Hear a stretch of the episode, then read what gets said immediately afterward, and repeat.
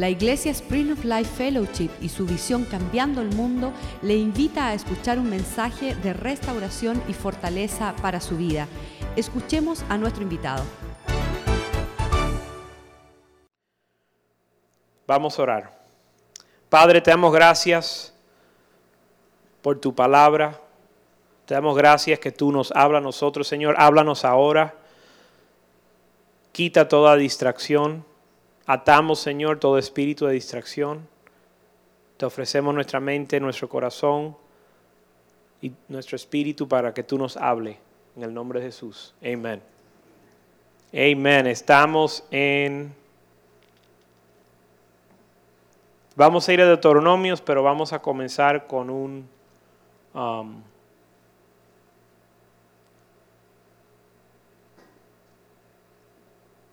Vamos a dar una introducción del tema. Esta noche, anoche en inglés y, en esta, noche, esta noche en español, en el culto español, um, el mensaje es para retarnos en nuestra devoción al Señor. Quiero que ustedes cuando lean estos versos, cuando escuchen la palabra, analicen, e, hagan una evaluación de su devoción para con el Señor. Um, vamos a ir al libro de Deuteronomio 10, empezando en el verso 12.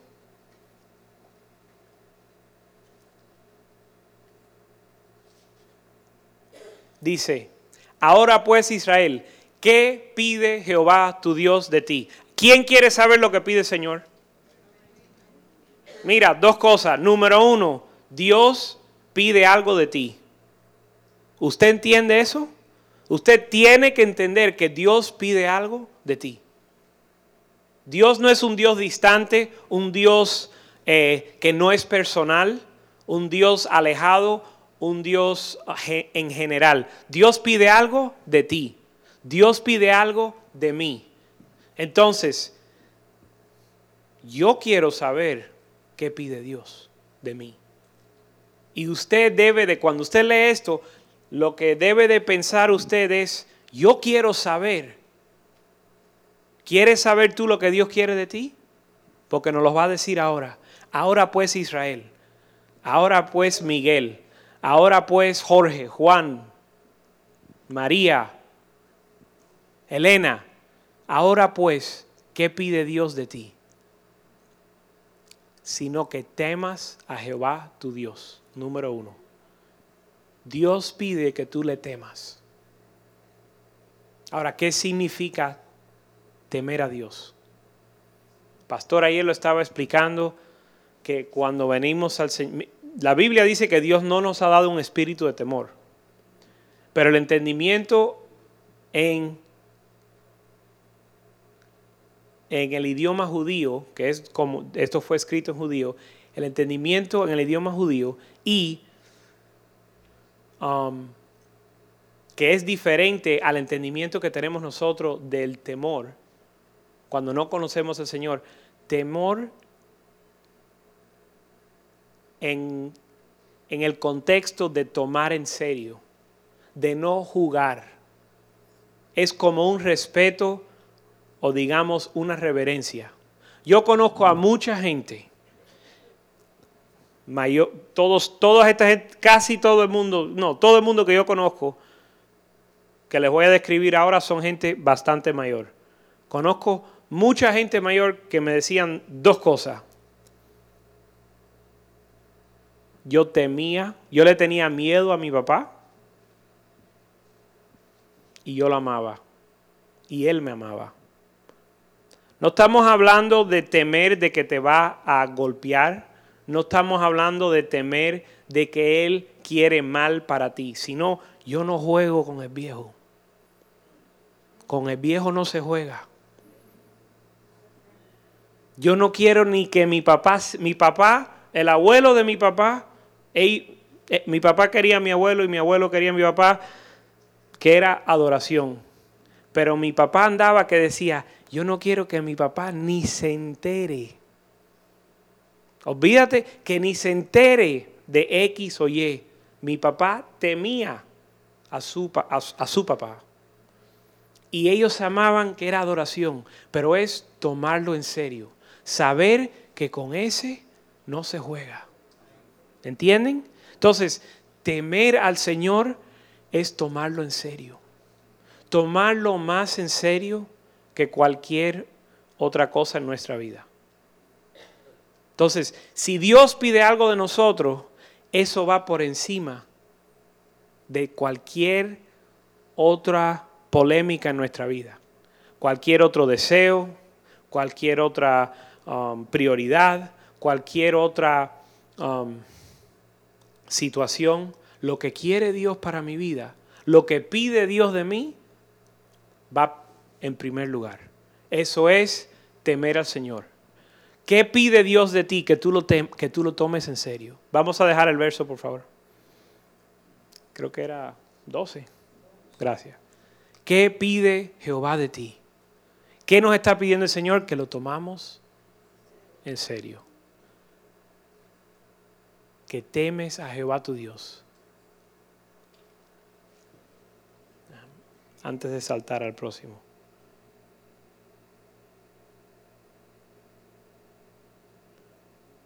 ¿Qué toma usted en serio? Hoy en día piensa, ¿qué toma usted en serio? Para algunos es su negocio, para algunos es su deporte, para algunos es su música.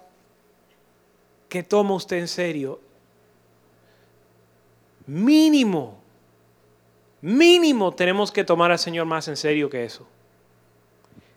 ¿Qué es tomar en serio? Poner como prioridad. ¿Sabes cómo lo dijo el pastor que estaba?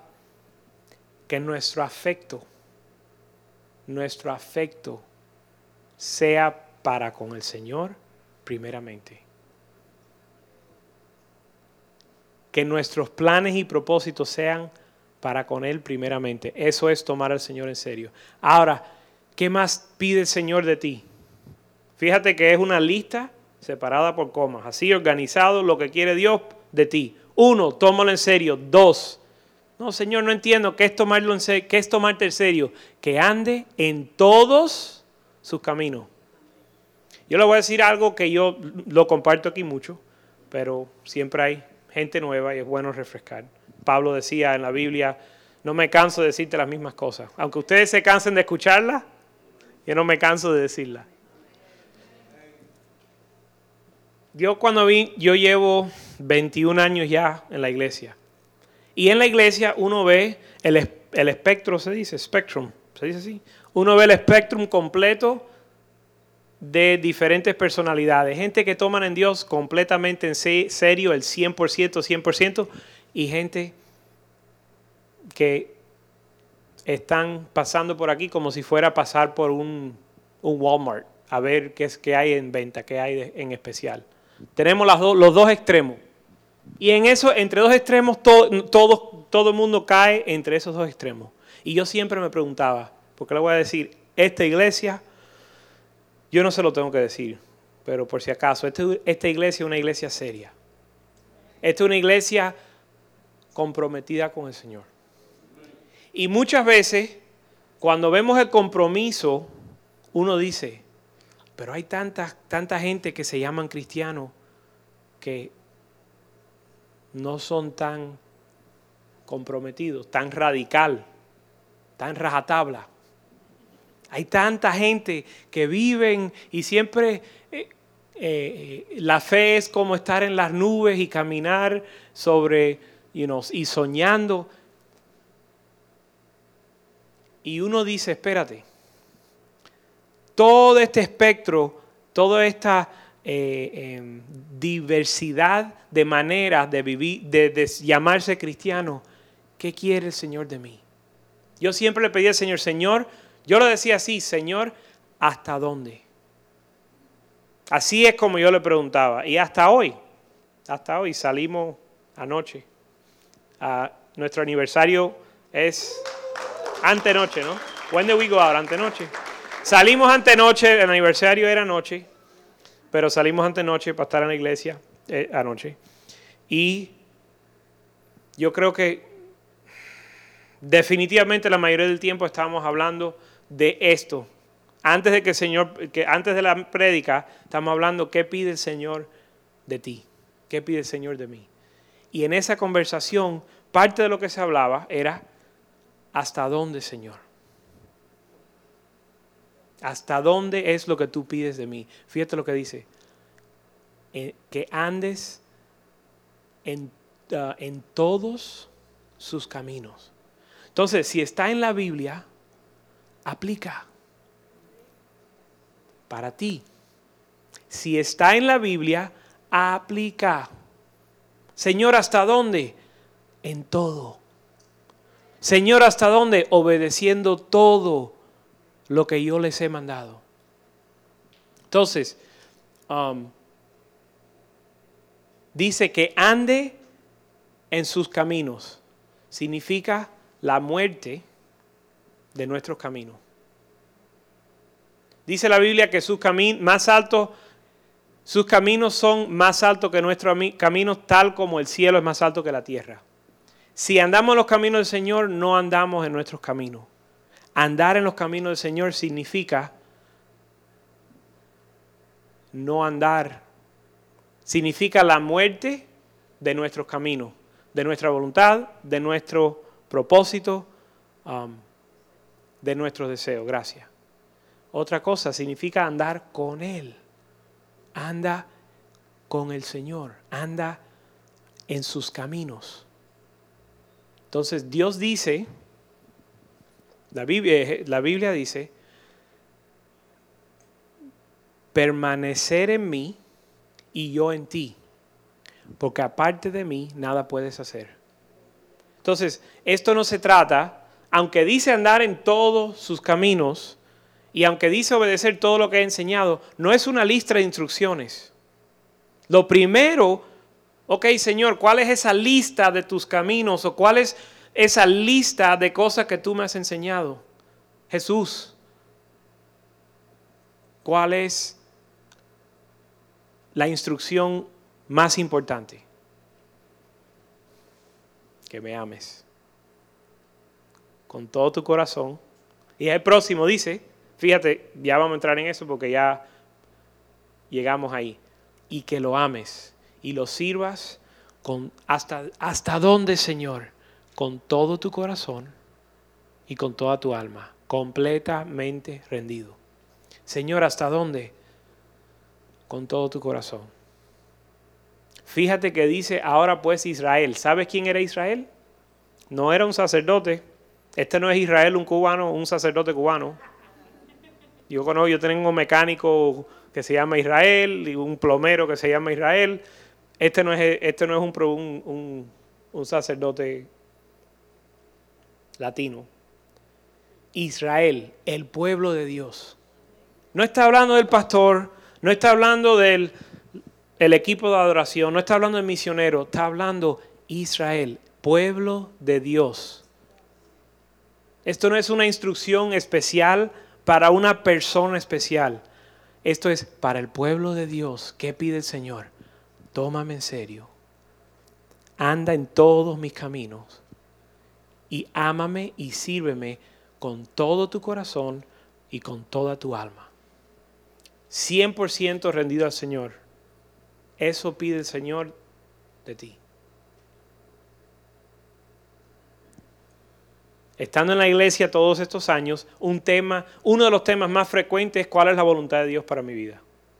Todo el mundo que lleva más de dos, tres semanas en la iglesia empieza de, ah, Dios tiene un, Dios tiene un plan, Dios tiene un propósito, Dios tiene deseos para conmigo. ¿Cuál es el propósito de Dios para mi vida? ¿Cuál es la voluntad de Dios? ¿Qué quiere Dios? Y, y la gente se pasa en la vida preguntándose y oran, yo oraba y sudaba y sufría. Señor, ¿cuál es la voluntad? Está, está aquí. Nosotros queremos que sea algo diferente. Queremos una respuesta diferente. Yo quiero, tu voluntad hoy es que vayas y te tomas un café y, queremos una...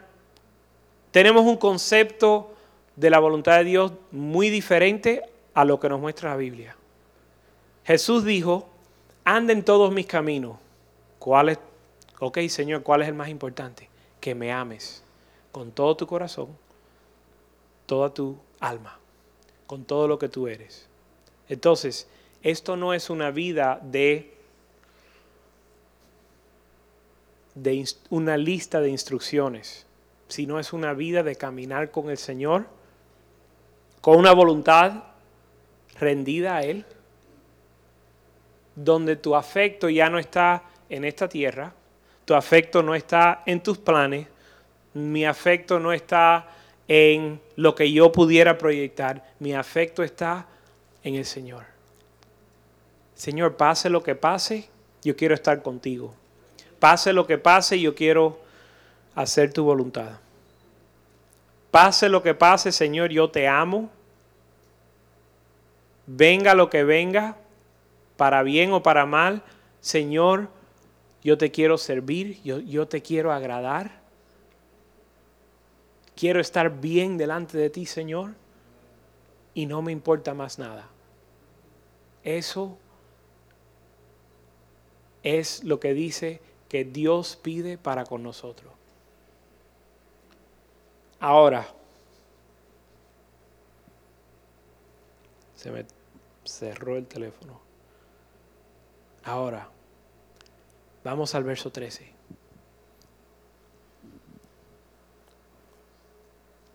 Ah, sigue, que guarde mi mandamiento de Jehová y sus estatutos, que yo te eh, prescribo hoy. ¿Para qué? Nos, para tu prosperidad. Dios te está pidiendo todo. Vamos al verso 2 otra vez. Fíjate cuán exigente es Dios. Porque esto es exigencia total. Tómame en serio anda en mis caminos, ámame y sírveme con todo tu corazón, toda tu alma, verso 13. Y guarda mis mandamientos y estatutos que yo te prescribo. Te voy a prescribir cómo vas a vivir para que tengas prosperidad. Es para nuestra bendición. Dios quiere bendecirte. Los planes de Dios para tu vida son mucho mejores que los que tú tienes. Pero Dios quiere ver un corazón humilde, un corazón rendido, un corazón cuyo afecto está en Dios. Y en ese corazón él, ese corazón, Él quiere prosperar. Dios te quiere prosperar. De hecho, Él pide y nos exige esto, dice, para que tengas prosperidad. Entonces, es una exigencia total para una bendición y prosperidad. La Biblia le llama vida y vida en abundancia. Que aunque usted lo entienda o no, y aunque la gente en la vida, en el mundo, lo entienda o no, lo que cada uno está buscando es tener vida y tener vida en abundancia. Aquí y, y en el cielo.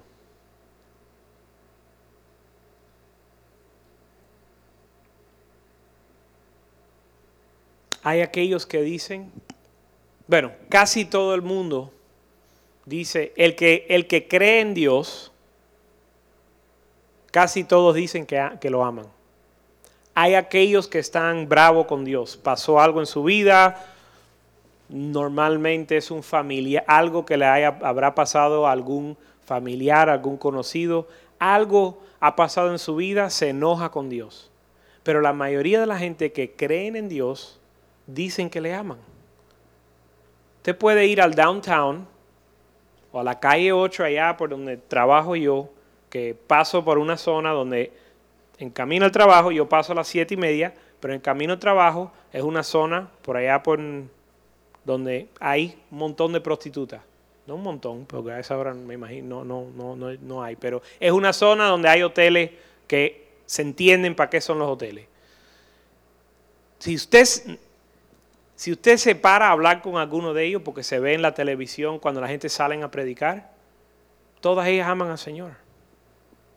Las prostitutas aman al Señor y, y dicen que Dios está con ellos, que ellos lo sienten. Los asesinos, si creen en el Señor, aman al Señor y saben que Dios está con ellos. Los, los empresarios que se pasan toda la vida trabajando y no han pasado ni una hora adorando a Dios, dicen que aman al Señor. Todo el mundo dice que ama al Señor. Pero ¿cuál era la medida de Dios? Pedro, ¿me amas? Sí, Señor, soy tu discípulo. Tú sabes que te amo. Apacienta mis ovejas. Pedro, ¿me amas? Señor, tú lo sabes. Tú sabes que yo te amo. Pastorea mis ovejas. El que ama al Señor es aquel que ama lo que Dios ama y que cuida de lo que Dios cuida. Entonces, si Dios,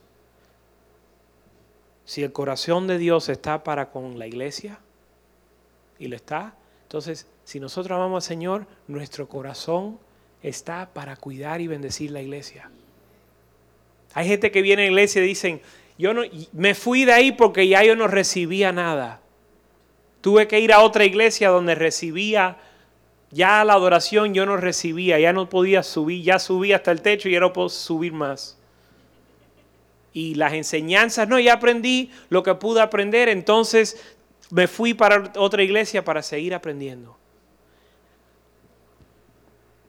Comadre, ¿y por qué no empiezas a dar clase?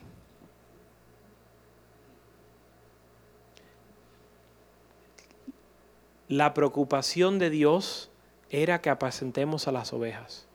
Entonces, y Él espera de que nosotros, si le amamos, hagamos lo mismo. Entonces, nuestro corazón debe de estar para con Dios y amar lo que Él ama, y Él ama a la iglesia. No estamos hablando del edificio, no estamos hablando del logotipo, no estamos hablando del ministerio de la corporación de no, de lucro. Estamos hablando la gente, mis ovejas. De hecho, él no dijo la iglesia, él dijo las ovejas. Entonces, ama a Dios con todo tu corazón y ama y apacienta y bendice a las ovejas.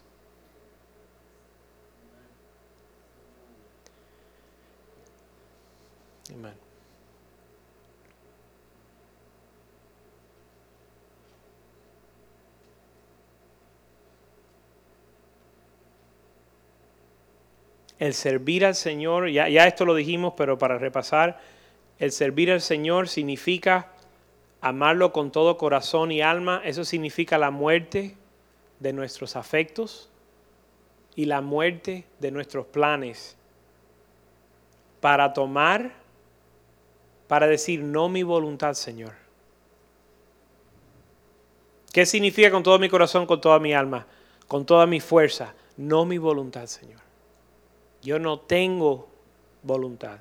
De hecho, cuando yo oro y estoy buscando dirección, hace años que mi, mi oración contiene estas palabras. Señor, yo no tengo deseos, no tengo voluntad, no tengo planes. ¿Qué quieres tú? No tengo algo que hay que desplazar. No tengo algo que yo quiero ver si se puede um, acomodar. Señor, borro, borrón y cuenta nueva con mis planes.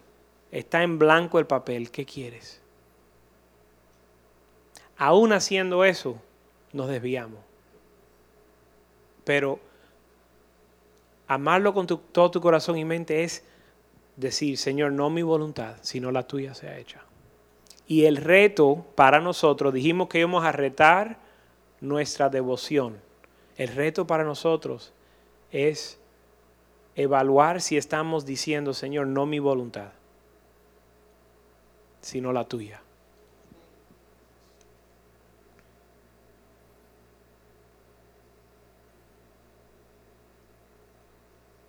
Vamos a leer el 14.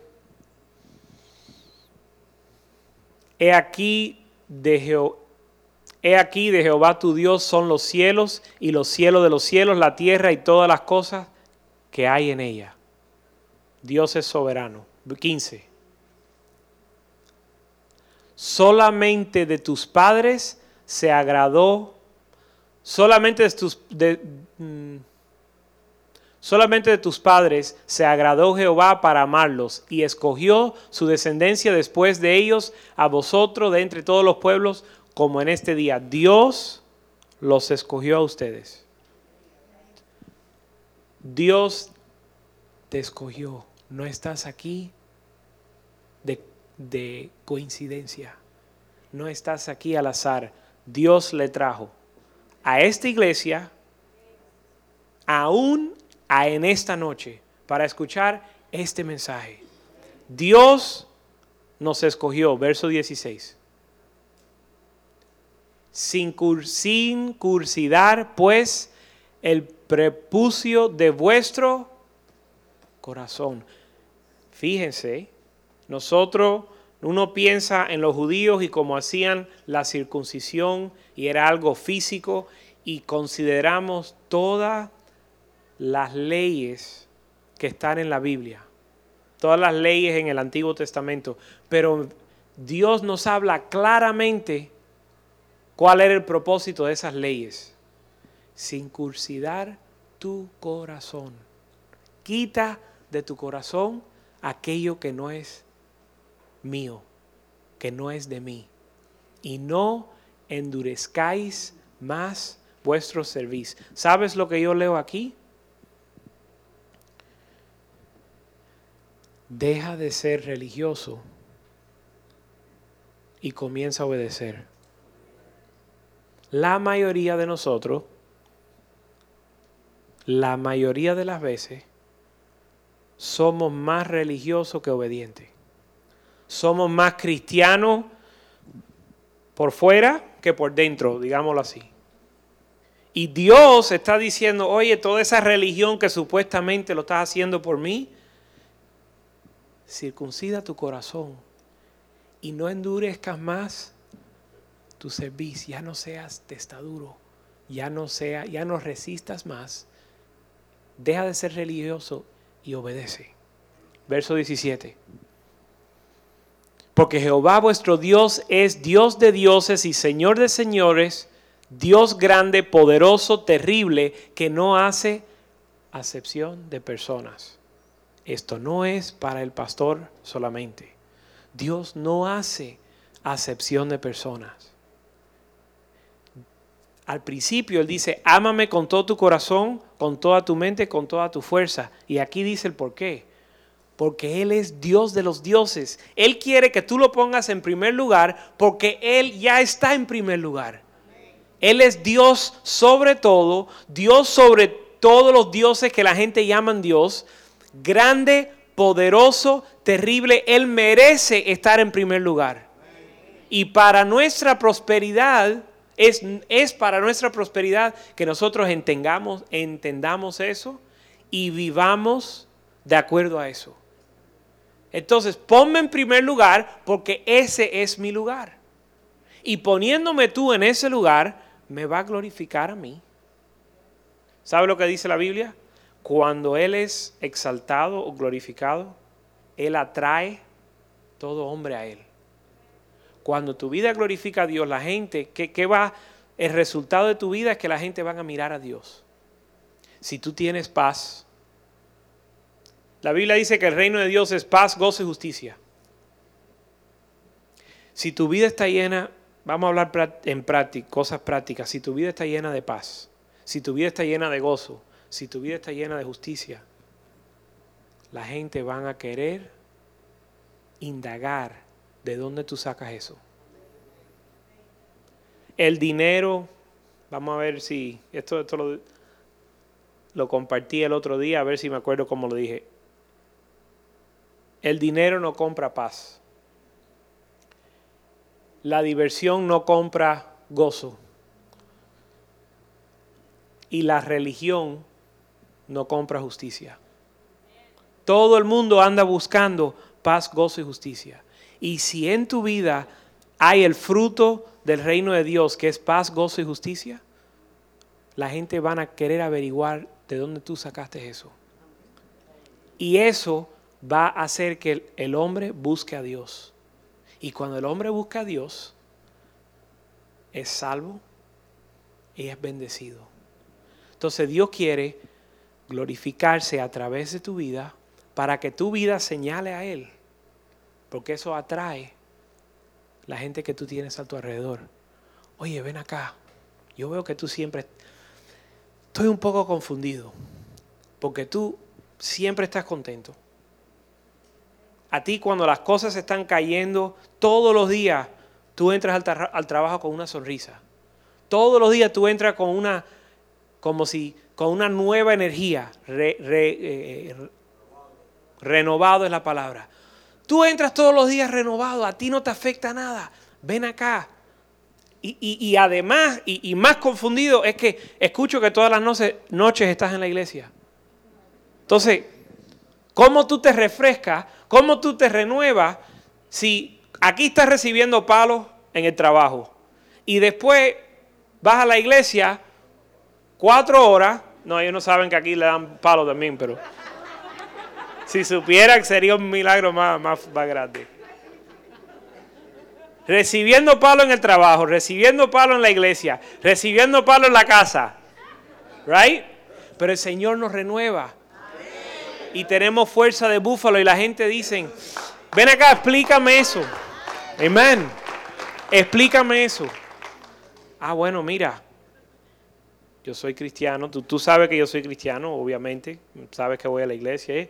y, y, mira, ven, ven, ven conmigo esta noche, porque yo sé que tú piensas que tú sabes lo que es ser cristiano, pero ven a la reunión de hombres, para que tú eres hombre, o sea, ya, ya enseguida ya enseguida, ya casi que lo tienes por la puerta, nada más que con retarle, oye, se entiende.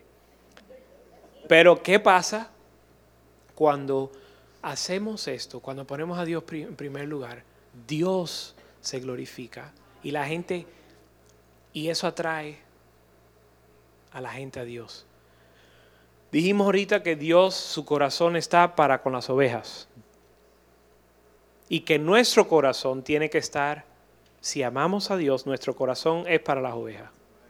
Quiero que hagan algo, miren alrededor. Por favor, miren alrededor. De hecho, párense, vamos a pararnos. Llevo mucho rato hablando, vamos a pararnos. Miren alrededor.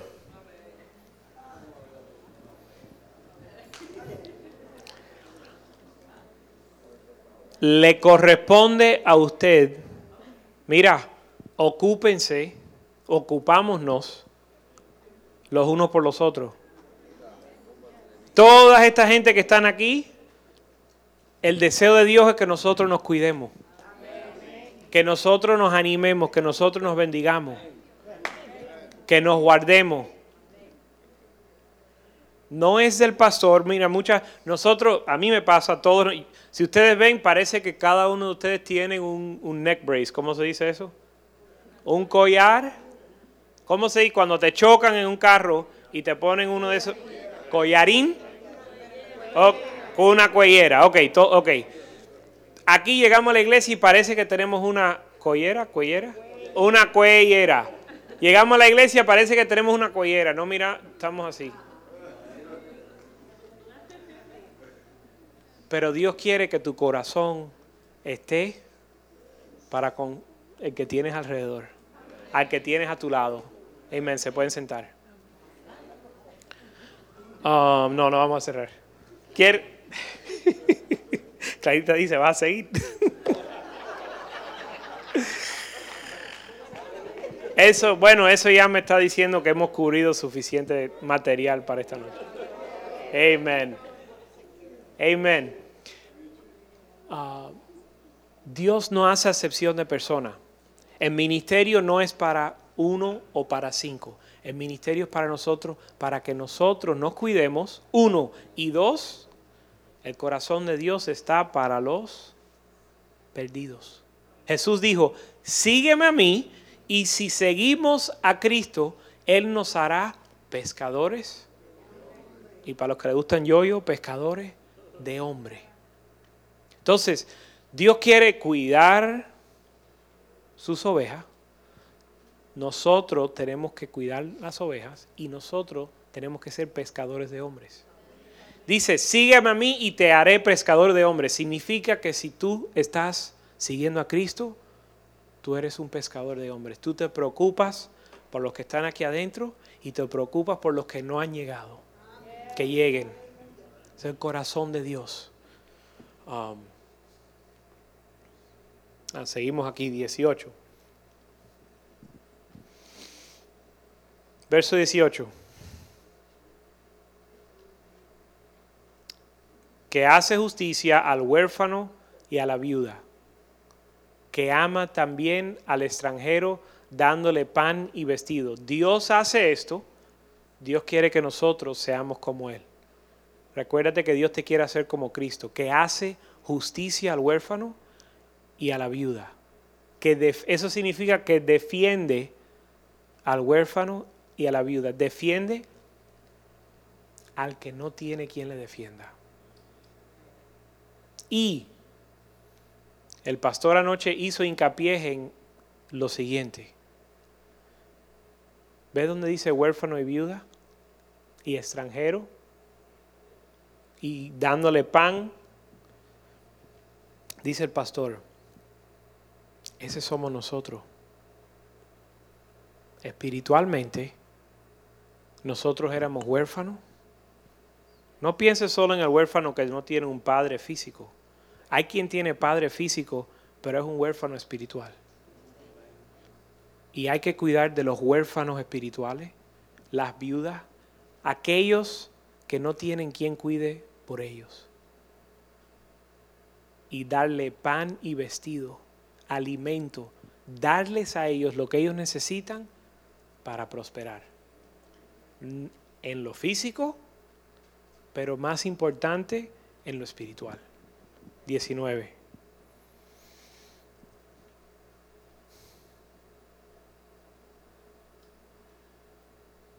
Amaréis pues al extranjero.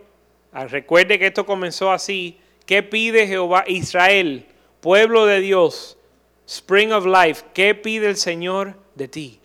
Amaréis pues, por todo lo que se acaba de decir en los versos anteriores, amaréis, por eso amaréis pues extranjero, porque extranjero fuiste en la tierra de Egipto. Nosotros estábamos lejos de Dios y, a Dios nos amó y Dios nos salvó. Alguien nos amó lo suficiente a nosotros para cubrirnos, para vestirnos, para sacarnos de Israel. Amén. Y ahora nos toca a nosotros hacer lo mismo. Amaréis pues al extranjero, al que está lejos de Dios, al que está atado en Egipto, porque extranjero fuiste en la tierra de Egipto. 20 por favor. A Jehová tu Dios temerás, lo tomarás en serio, a Él solo servirás, a Él sigarás, seguirás y por su nombre jurarás. 21. Él es el objeto de tu alabanza, el objeto de tu afección, de tu afecto. Tu afecto, Dios tiene que ser tu afecto, el objeto de tu afecto. Y pídele, mira, usted le puede pedir a Dios porque yo he estado, yo me recuerdo cuando yo leía este, estos versos y estos temas, yo decía, Señor, ese no es mi corazón.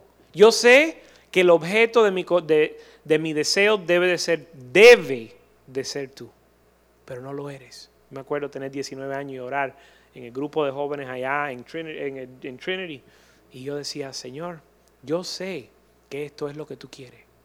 Yo sé que esto es lo que tengo que hacer. Pero eso no es lo que yo encuentro en mi corazón. Hay tengo, te amo, pero también tengo otras prioridades que compiten. Y yo sé que eso no es lo que tú quieres. Señor, cambia mi corazón si entendemos que Dios quiere ser el objeto de nuestro afecto, podemos decir, Señor, cambia mi afecto, cambia mi corazón. Dame, en, quita la basura que hay ahí. Y dame un corazón nuevo. Y Dios lo hace. Dios lo hace. Él es el objeto de tu alabanza y Él es tu Dios que ha hecho contigo cosas grandes y terribles que tus ojos han visto. Ya tú has visto la fidelidad de Dios. Verso 22.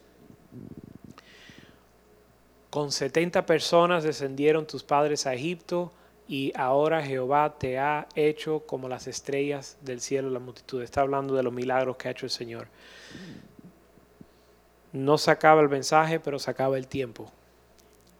Y yo creo que um, yo creo que hay suficiente aquí para ser retado en nuestra devoción y en las cosas, las áreas donde vemos que evaluamos y, no damos la talla, decir, Señor, cambia mi corazón.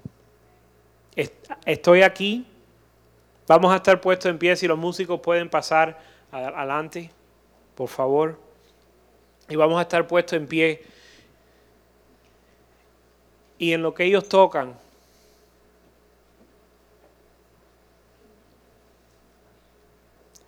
en lo que ellos tocan, en esas áreas donde han sido retados, dile al Señor, Señor, cambia mi corazón. Señor, cambia mis deseos. Yo quiero amarte, Señor. Habla con el Señor. Vamos a cerrar nuestros ojos y en lo que ellos se preparan, hablen con el Señor. Usted sabe con, con qué usted está luchando. Usted sabe cuáles son sus prioridades. Usted sabe lo que compite con Dios para su afecto, que compite con Dios para cuando vas a tomar decisiones y dónde empleas tu tiempo, dónde usted invierte su corazón. Yo no las sé, yo sé las áreas de mi vida. Tú sabes las tuyas y el Señor las sabe. Dile, Señor, acepto este reto. Gracias Señor por darnos entendimiento de qué tú quieres de nosotros, tu pueblo. Señor, te ofrecemos este corazón de piedra. Te ofrecemos este corazón y todas las áreas donde tú no eres el objeto de nuestra alabanza y afecto. Haz una obra, Señor, solo tú lo puedes hacer. No es por palabra, no es por religiosidad que logramos esto. Estamos aquí, Señor. Queremos responder a tu palabra y queremos que tú nos cambie. Habla con el Señor en lo que cantamos esta canción.